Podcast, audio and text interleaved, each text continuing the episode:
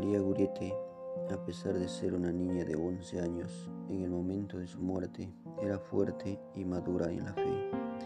Sabía de memoria muchas cosas que había oído a su madre o en las catequesis de primera comunión.